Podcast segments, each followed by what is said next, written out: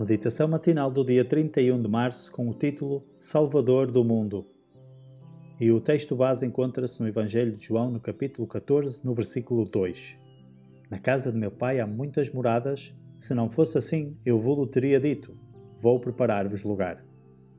Jesus permaneceu com os seus discípulos 40 dias, proporcionando-lhes gozo e alegria de coração, ao desvendar-lhes mais amplamente as realidades do Reino de Deus.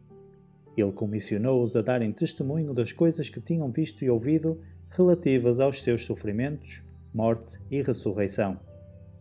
De que ele tinha feito um sacrifício pelo pecado, e de que todos os que o quisessem poderiam vir a ele e encontrar vida. Com fiel ternura, disse-lhes que seriam perseguidos e angustiados, mas que encontrariam alívio ao recordarem a sua experiência e ao lembrarem-se das palavras que ele lhes dissera Disse-lhe que tinha vencido as tentações de Satanás e obtido a vitória através de provações e sofrimento. Satanás já não poderia ter poder sobre ele, mas faria com que as suas tentações recaíssem mais diretamente sobre eles e sobre todos os que crescem no seu nome. Mas poderiam vencer, assim como ele tinha vencido. Jesus dotou os seus discípulos do poder para operar milagres e disse-lhes que, embora fossem perseguidos por homens ímpios, enviaria os seus anjos de tempos a tempos para os livrar.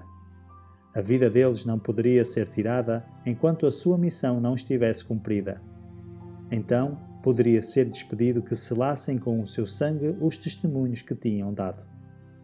Os teus ansiosos seguidores escutaram alegremente os seus ensinos, devorando com avidez cada palavra que caía dos seus lábios santos.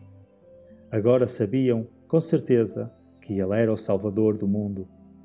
As suas palavras penetravam profundamente no coração deles e entristeciam-se porque em breve teriam de se separar do seu Mestre Celestial e não mais ouviriam dos seus lábios palavras confortadoras, graciosas. Mas, de novo, o seu coração se aqueceu com amor e extraordinária alegria, quando Jesus lhes disse que iria preparar-lhes moradas e que viria outra vez e os receberia para que pudessem estar sempre com Ele prometeu também enviar o Consolador, o Espírito Santo, para os guiar em toda a verdade e, erguendo as mãos, os abençoou. Primeiros Escritos, páginas 189 e 190. Para reflexão: Como posso levar o Consolador Coração de Jesus àqueles que vou encontrar hoje? Inspiração Devocional. Para mais informações, entre em contato com 919 769 322.